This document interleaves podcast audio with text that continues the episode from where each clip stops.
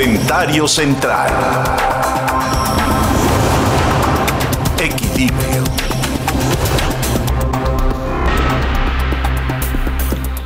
Quiero decirles que en este pasado fin de semana el presidente de la República, Andrés Manuel López Obrador, se quejaba que los países ricos estaban privilegiando la vacuna para ellos y no para otros países con necesidades similares. Hablaba de la solidaridad mundial y una serie de factores que, desde el punto de vista ético, eh, resultan, sí, aceptables. Desde el punto de vista ético práctico, resultan ya un tanto cuestionables, porque no podríamos pretender, yo creo que cualquiera lo podría entender, que países que han invertido en investigación, en desarrollo, en producción, en distribución y en aplicación de las vacunas, de repente privilegien a otros países que no han invertido en todo esto que acabo de denunciar. Quiero decir con ello, no puedes tú pretender que en un momento de crisis extrema a nivel mundial estamos viviendo una guerra en contra de un enemigo que no podemos ver porque es eh, nano, es una nanopartícula con respecto a, la estrategia que los pueblos deben de seguir para atacar a eso que no podemos ver, este enemigo invisible. Y el presidente se queja de esto, y yo creo que el presidente está equivocado, porque un país como el nuestro, y lo tengo que aceptar así, es un país que aparte de que no ha hecho ni investigación, ni desarrollo, ni producción, ni distribución, ni la vacunación per se a nivel práctico, porque tampoco ha habido una estructura para que esto sea, ahora pudiera pretender que llegara el mundo a salvarnos bajo el principio de la solidaridad mundial. Yo creo que estas cosas no existen y pienso que en una pandemia lo que cada pueblo debe hacer es lo que cada pueblo debe hacer, es muy sencillo.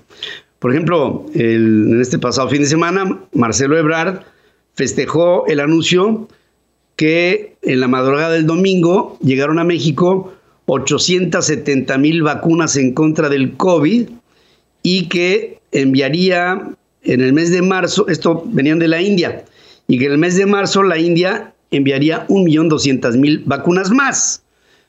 Eh, no me dan las cifras porque de lo que lleva vacunado México, que es más o menos el 0.05% de la población, más esto que nos llega, que sería un poco menos del 1% de la población, me hace pensar que estaríamos vacunando al 1.05% de la población en primera instancia y que no tenemos para una segunda. Solamente decir que aquí en los Estados Unidos las vacunaciones se han dado a más de 50 millones de personas, de las que 38 millones de personas han sido vacunadas por primera vez y los otros 12 millones de personas ya han recibido una segunda vacuna y que de la promesa que había hecho el presidente Biden de vacunar a un millón de personas al día, se pasó a uno y medio millones de personas al día y el día de ayer, no obstante las condiciones climáticas, las vacunaciones se han aumentado a un millón setecientas mil vacunas al día y ya hay personas que en este momento están enfiladas para una segunda inoculación. Y además, las cifras están siendo crecientes. Se pudiera pensar que una vez que haya la distribución de las vacunas en farmacias y en establecimientos, en tiendas departamentales, laboratorios y hospitales, en los Estados Unidos se podrían estar vacunando a dos y medio millones de personas al día. Es decir, en un día se estaría vacunando a lo que eh, a más del triple de lo que México ha podido vacunar desde diciembre. Con estas cifras tan apabullantes y las comparaciones siempre son odiosas, a lo que llegamos es a que en México ni se desarrolló una vacuna, ni toda la consecuencia, la cadena, ya lo demás para qué les digo pero tampoco se tuvo hace cuatro o cinco meses la previsión de que cuando estuvieran listas las vacunas en el mundo, se compraran. No fue cierto que las habían comprado porque la evidencia está aquí, no han llegado. No es cierto que se había hecho una previsión para la misma y tampoco era cierto que había el recurso. Que así como nos dijo la administración del presidente López Obrador que eh, las vacunas serían administradas como las camas de enfermedad terminal tendríamos suficientes y el sistema hospitalario público sería el necesario, hoy ni sistema hospitalario, ni vacunas compradas, ni un sistema de distribución de las mismas, ni cadenas de ultracongelación. Estas mentiras son criminales. Y el presidente, entre que no se hizo nada y que se está empezando a reaccionar, mientras tanto se enfermó, se guardó y el momento más paro de cuando las vacunas tendrían que haber llegado de manera masiva, la atención se, se enfocó para otras partes. Con ello, lo que les puedo decir es que o se hace algo serio, serio, porque el sector privado también ya me había dicho que se iban a poner de acuerdo en el sector privado para comprar las vacunas y distribuirlas por la parte del sector privado. Hasta este momento estamos esperando que la reacción sea o bien por un López Obrador que simplemente no sabe reaccionar o por un sector privado que también se encuentra confundido. Así es como están las cosas, ¿eh? queridos amigos. Para que tengas el dato. En Central FM, Equilibrio.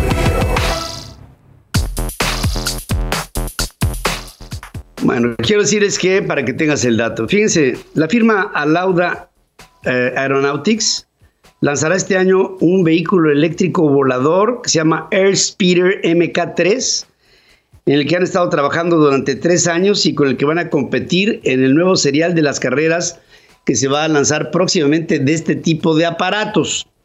Este autovolador fue diseñado para despegar y aterrizar de manera vertical como un dron y puede ser operado a control remoto, igual que un dron, de grandes dimensiones, ideado para revolucionar el transporte de pasajeros.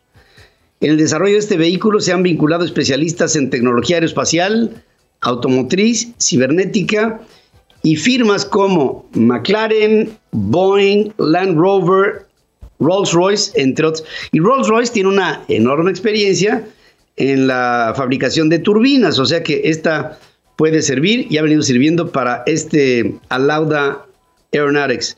El Airspeeder, eh, Airspeeder MK3 fue diseñado con una carcasa hecha de fibra de carbono, obviamente para aligerarlo, teniendo una silueta que evoca a los autos de carrera clásicos, inspirada en la Fórmula 1, la aviación y autos de gran turismo como el Aston Martin, el Jaguar y pues los vehículos como el Morgan incluso tiene algo de esto y el vehículo Alada Aeronautics me hace pensar, como lo hemos venido aquí diciendo desde hace ya un tiempo, que yo creo que más rápido que tarde el hombre va a empezar a tomar la opción de volar en lugar de rodar.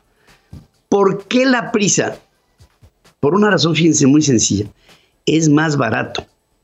Imaginen ustedes la infraestructura que tienes que hacer para comunicar a un vehículo desde un punto A hasta un punto B en pavimento. Ahórrate todo eso.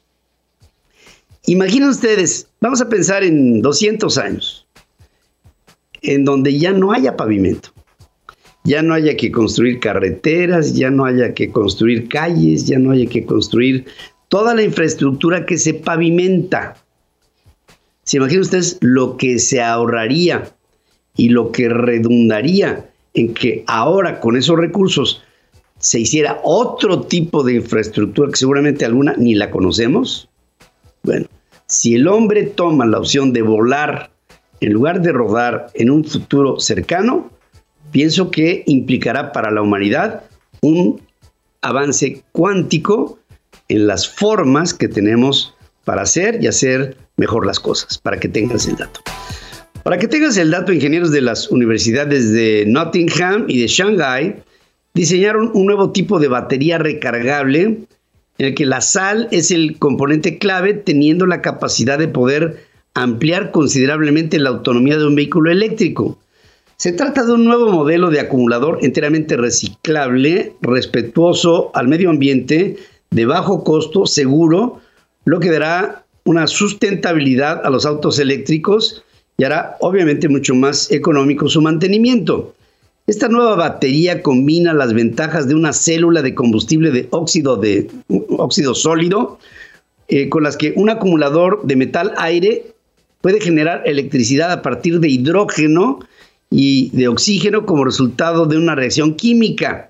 Aún teniendo el inconveniente de no ser muy duraderas, tienen la ventaja de que mientras se están recargando, lo único que emiten hacia la atmósfera es oxígeno, lo que las hace, por supuesto, mucho más ecológicas que las ya existentes. Habría que mejorar el sistema de la, de la descarga y de la recarga para hacerla más rápida y más duradera. Pero por lo demás, ¿Se imaginan ustedes el día de mañana baterías a base de sal en lugar de litio, por ejemplo? Esto multiplicaría y abarataría a las vacunas para que tengas el dato. A las, a las vacunas, a las baterías para que tengas el dato. Yo estoy clavado con el COVID. Para que tengas el dato. Para que tengas el dato, mediante el telescopio Subaru, ubicado en la cima del volcán Mauna Kea, esto en Hawái, un equipo de astrónomos confirma la órbita, fíjense nada más, de un planetoide cuatro veces más alejado del Sol que Plutón, pero que es parte de nuestro sistema solar. O sea, ahora, después de Plutón, que ya lo degradaron a planetoide, ya no es planeta, ahora resulta que hay algo todavía más lejos. Este cuerpo espacial que se llama Far, Far Out, o sea, lejos, lejos, lejos eh, afuera fue detectado por primera vez en el 2018, estudiándose desde entonces para ubicar su órbita y recibirá un nombre oficial cuando terminen de precisar su desplazamiento. Por lo pronto se llama Far, Far Out. Tiene una distancia promedio del Sol de 132 veces la distancia que hay entre la Tierra y, la, y el Sol. O sea, nuestra distancia, multiplícala por 132 veces y vas a llegar a ese, a ese planeta. Su, su giro en torno al Sol, así como nosotros duramos un año, este far, far out dura mil. O sea, una órbita es de un milenio. Un milenio y esta trayectoria del far, far out en torno a nuestro astro rey es algo de lo que ya se sospechaba, pero que ahora con los adelantos en el mundo de la astronomía se ha podido constatar. Otro, fíjense la noticia, ¿eh? Y el mundo como si nada. Otro planeta dentro de nuestro sistema solar, lejos hasta acá, ya saben hasta dónde, 132 veces la distancia que tenemos nosotros con respecto del Sol, o sea, 150 millones de kilómetros por 132. No lo puedo ni entender. Son cifras demenciales para que tengas el dato.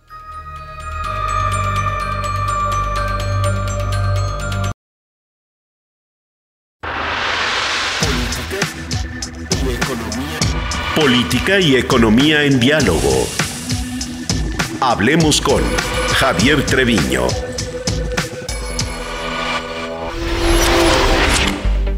Dice que ha venido sonando cada vez más fuerte la idea de que ahora China ha rebasado a México en la relación comercial con respecto de los Estados Unidos. Es decir, ahora, con todo y la rispidez que hubo en los últimos años entre China y los Estados Unidos, China ya está delante de nosotros como proveedor y como, digamos, socio comercial, vamos a ponerlo así, ¿no? No obstante, allá no hay un, teles, un, un TEMEC, no hubo un TLC. Hay sí una, una, hubo desde el principio una condición de país más privilegiado, pero después con Donald Trump este proceso se deslavó. Con todo, hay algo que los chinos están haciendo bien y los mexicanos no estamos haciendo igual. Y saludo como siempre con todo cariño a mi querido Javier Treviño. ¿Cómo estás Javier? Hola Pedro, te hablo desde Monterrey y estamos con un frío de, menos 4 grados y no solo eso, se fue la luz en toda el área metropolitana de Monterrey. Creo que la Comisión Federal de Electricidad no estaba preparada para esto. Es un desastre, así es de que no hay internet, no nos podemos eh, comunicar y, fallan también las líneas telefónicas. Pero bueno, vamos a, a, comentar, eh, Pedro, sobre el tema de China, que desplazó a México y terminó en 2020 como el principal socio comercial de Estados Unidos. Fíjate, Pedro, que registró un intercambio comercial, es decir, las exportaciones más las importaciones, de 560 mil millones de dólares. Eso fue según la oficina del Censo de Estados Unidos, lo acaba de dar a conocer. Y México fue desplazado al segundo puesto, ya que el intercambio comercial con nuestro vecino del norte ascendió a 538 mil millones de dólares. En el año, en el 2019, Pedro, México había sido el primer lugar, entonces nos desplazaron al segundo. Y, China representó casi el 15% del comercio total que realizó Estados Unidos durante el año anterior, y mientras que México contribuyó con el 14%, aquí en conjunto entre China, México y Canadá, pues representan más del 43% del intercambio comercial que realizó Estados Unidos durante 2020 con solamente tres países. Eh, tú lo mencionabas bien, el, Producto Interno Bruto de China creció el año pasado 2.3%, mientras que el Producto Interno Bruto de México cayó el 8.5%. ¿Y qué está haciendo bien China entonces? Fíjate que el profesor de Harvard, Gordon Hanson, es profesor de la escuela Kennedy Kennedy de Gobierno, publicó en diciembre pasado en la página de de la Oficina Nacional de Investigación Económica, un estudio muy interesante que se llama, que se llama ¿Quién llenará los zapatos de China? y analiza las, las consecuencias de la decisión de China de concentrarse en el sector de alta tecnología y su impacto en la industria manufacturera mundial. Eh, porque mientras que en México, Pedro, pues perdemos el tiempo rumiando con la ideología y discutiendo inútiles iniciativas legislativas que están disuadiendo la inversión, eh, el mundo avanza a una velocidad indescriptible y el panorama de la industria exportadora pues está cambiando por minuto. Y estábamos acostumbrados a ver a China como una potencia mundial manufacturera. Bueno, ahora China está dirigiendo su atención cada vez más hacia las exportaciones de alta tecnología. Entonces, ¿qué significa esta tendencia? ¿Qué países podrían llenar el vacío que está dejando China. Hanson nos cuenta cómo en la primera década del siglo XXI, pues China emprendió una enorme expansión de su sistema universitario, aumentó la cantidad de graduados que produce cada año en más de siete veces, y por otra parte, Pedro, la migración a gran escala del campo a la ciudad se ha, pues digamos, desacelerado drásticamente. Y todos sabemos que esta migración es lo que había ayudado a que las fábricas de las ciudades costeras en China crecieran exponencialmente. Entonces, eh, nos habla eh, en este estudio, este profesor de la Universidad de Harvard, que algunos candidatos a reemplazar a China, pues son países que hoy se parecen a lo que fue China en 1990. Eh, los bajos salarios de China y la fuerza laboral urbana que estaba en rápido crecimiento, pues la convirtieron en, el lugar ideal para que las empresas multinacionales construyeran fábricas especializadas en ensamblar bienes de consumo simples. Y aquí hablamos ahora de Bangladesh, de Vietnam, de Camboya, de Myanmar, de Sri Lanka, pero el problema está en que estos países en comparación con la población de China pues son pequeños relativamente. Eh, al parecer, eh, India es el único país que tendría la capacidad de reemplazar a China como la fábrica mundial, pero pues no es muy destacada la India en la fabricación de productos para la exportación. Eh, en el estudio se relata cómo bajo el liderazgo de Xi Jinping, China se ha propuesto a convertirse en una potencia en robótica, en semiconductores, en inteligencia artificial, en otros sectores tecnológicamente avanzados y parece tener la intención de pasar de ser la fábrica del mundo a convertirse en el laboratorio de ion y desarrollo del mundo. Y aquí es interesante, eh, Pedro, en, el estudio, cuando eh, nos hacen un relato de cómo China, concentrándose en 10 productos intensivos en mano de obra, logró tanto una ventaja comparativa como una gran proporción de las exportaciones mundiales durante las décadas de 1990 y 2000. ¿Cuáles son esos 10 productos? Y cuando los vemos y decimos que, que en México no podemos hacer eso, son textiles, enseres domésticos, muebles, bolsos y maletas, prendas de vestir, calzado, bicicletas y patinetas, artículos de plástico, juguetes y juegos y material de oficina. Es decir, la participación de China en las exportaciones mundiales de estos 10 bienes alcanzó su punto máximo en 2013 con el 39.3%, es muy importante. Eh, en el 2018 ya era el 31.6%, pero estos bienes comprenden casi el 10% de las exportaciones mundiales de mercancías. Entonces, el impresionante crecimiento económico de China de 1990 a 2010 se basó en un dinamismo del sector privado. Y esto es muy importante. Y esta es una lección para el ímpetu estatizador que estamos viendo de la 4T en México, pues poder comparar qué es lo que hizo China bien. extraordinario tu análisis. Y, y, fíjate cómo estamos en algunas cosas yendo a contrapelo, ¿no? cuando los chinos se están abriendo y nosotros nos estamos cerrando y, y, sobre todo yo creo que algo que eh, sí ha venido a afectar fuerte es el cambio de reglas, el cambio de, reglas del juego, de acuerdos internacionales pactados, no, eh, no por esta administración, sino por la anterior o por otras que pues ahora tienen confundidos a los inversionistas. Es correcto. Es correcto y, y, lo que tendríamos que ver es qué hicieron países como antes de China, los tigres asiáticos, Hong Kong, Singapur, Corea del Sur y Taiwán. Después viene China. Ahora China pasa de, de, de la producción de manufacturas a la, a la producción realmente de, de bienes de alta tecnología y en, y en México no estamos avanzando en no. esto, Pedro. Y bueno, pues ya nos estamos viendo cómo de, de, tener esta ventaja del tratado entre México, Estados Unidos y Canadá, lo estamos erosionando por por eh, pues eh, pensar en, en unas relaciones que no van a ser este muy eh, realmente positivas entre la nueva administración y el gobierno de México eh, y, y, deberíamos al contrario pensar en nuestros vecinos socios y aliados eh, de América del Norte construir una región mucho más competitiva y México tiene todo para sustituir exportaciones chinas a Estados Unidos por exportaciones mexicanas. Querido Javier, tienes toda, toda la razón, tu análisis es muy pertinente y creo que hoy en la mañana decía el presidente, se le atribuye a Porfirio Díaz la frase de que pobre México tan lejos de Dios y tan cerca de los Estados Unidos y dice hoy pobre México tan no tan pobre México dice tan lejos de Dios y no tan lejos de los Estados Unidos pudiera haber dicho cualquier otra cosa que no tan lejos, y tú sabes por la diplomacia que ese no tan lejos tampoco suena bien, pero el presidente aparentemente creo que diplomacia sabe poco. Gracias, querido Javier, amigo. Muchas gracias, Pedro. El planeta tiene voz y se expresa en equilibrio. Política Internacional con Adriana Braniff. Braniff.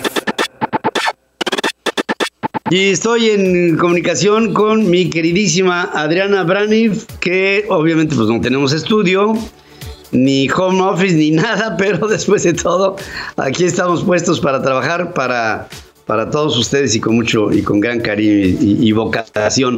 Te saludo, mi Braniff, querida, ¿cómo estás? Buenos días. Hola, Pedro, ¿cómo estás? Pues sí, este, nos quedamos iluminados, Houston. Este, no sé si ya estás viendo ahí la imagen. Sí. El hecho, el hecho es, Pedro, que este, que sí, quería yo empezar esta, este comentario diciendo apocalipsis, pero, pero como tengo responsabilidad periodística y ya sé que no podemos alarmar, pues entonces voy a empezar así, Pedro. En medio de una mortal pandemia, después de declarar a Donald Trump inocente y amenazar con volver a la política, eh, pues sí, imagínate, eh, porque su movimiento no, no ha terminado como él dice, y además en medio de un apagón en todo Houston porque estamos sin luz, pues comenzamos este, este reporte, Pedro, para ti. Muy bien. Cómo, pues sí, es que fíjate, esto que estamos viendo, para los que nos acompañan con las imágenes, esta, esta nevada no es usual en este territorio, o sea, en Texas, no es usual. Desde hace, ahorita está nevando, desde hace 30 años que no sucedía esto. Estamos, para los que nos ven, a menos 9 grados centígrados, que es punto de congelación. Y estaba escuchando ayer eh, los noticieros y la devastación que esto puede causar, pues es equiparable a un huracán eh, categoría 5, Pedro. Fíjate nada más, esto esto nada más nos da una idea que no solamente está así, sino que según entiendo, así también estará por los próximos tres días. Híjole, sí, vamos a, a tener que abrigarnos muy bien. El hecho, Pedro, es que, bueno, ya escuchaba que lo, has comentado desde temprano, Donald Trump es declarado inocente por insurrección o por llamar a la insurrección a, esa bola de personas que fueron allá al Capitolio. De 100 senadores que estaban convertidos en jueces, como bien lo hemos comentado, pues 43 de ellos eh, dijeron que Donald Trump es inocente de mandar a esta turba a atacar al Capitolio ese día 6 de enero. 43, sí, 43. Y entonces esto significa que piensan que los otros 57 pues son drama queen, drama queen por eh, declarar eh, culpable a Donald Trump nada más de haber mandado a estas personas allá al Capitolio, justamente eh, que estas personas, lo sabemos, querían colgar a Mike Pence, que lo veíamos en estas escenas salir con, con, el maletín que trae todos los códigos nucleares. El hecho es que este fue el resultado, este fue el resultado el día eh, sábado, estábamos escuchando el día domingo, y resulta que sí, la pregunta es, ¿por qué si 57 lo declaran culpable y 43 lo declaran inocente. ¿Por qué es declarado inocente? Porque ya lo hemos comentado que se necesitaban dos terceras partes del Senado. Esto quiere decir que se necesitaban 67 senadores. Y eh, también supimos el fin de semana de una nueva evidencia. La nueva evidencia era que, este, que hubo una llamada telefónica entre McCarthy eh, y Donald Trump para ver si podía hacer algo y resulta que no se hizo nada. El hecho es que, pues sí, este es el resultado, Pedro. Eh, Donald Trump no la ha librado, según dice Mitch McConnell.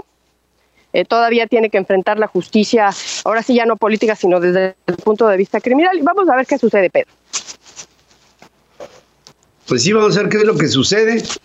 Fíjate que yo, yo veo aquí un doble lenguaje de los republicanos. Por un lado lo exoneran y por el otro lado lo condenan y tratan de cubrir todos los campos, es decir, el campo de la opinión pública, es decir, bueno, nos damos cuenta de que el hombre actuó mal, pero también el otro campo que es el campo de aquellos que pudieran sentirse ofendidos porque un republicano votara en contra del que fuera presidente de los Estados Unidos y entonces perdiera un voto y un apoyo. A mí se me hace que esto va a desgastar muchísimo a, a los republicanos, es lo que pienso. Y si Donald Trump anuncia que empieza su lucha, su batalla. Esto quería decir que en los próximos cuatro años el presidente Donald Trump va a invertir una enorme cantidad de dinero, seguramente llamará a algunos de los capitales que le apoyaron cuando fue presidente para, para hacer mucho ruido en estos próximos cuatro años. Y creo que durante estos cuatro años el presidente Biden va a tener una mosca que le va a estar estorbando todo el tiempo durante su administración con contramensajes a todo lo que haga. Y, aparte de que esto implicará una división de la sociedad norteamericana como la dejó dividida el presidente Trump al final de su mandato. Así es, Pedro, pues vamos a estar atentos y este ya termino esta transmisión eh, contigo y voy a estar muy atenta, Pedro. Bueno, termino la transmisión antes de congelarte, ¿verdad? Sí es, Pedro. Gracias y buenos días, Adriana Abraham. Esto es, qué bonita es la vocación. Fíjense, en el, periodismo hay entrega, ¿no? y, el periodismo es, es trabajar con las condiciones que sean. Eso es lo más importante. Yo recuerdo cuando vino el, ¿se acuerdan el, segundo sismo del 19 de, septiembre? el otro día comentamos en el fin de semana, unas comadres con quienes pasé el sismo, decían, no, no, estaba temblando y tú estabas grabando para Facebook. pues pues, este, así, así es la vida, ¿no? Y así hay que ser. Además nos encanta.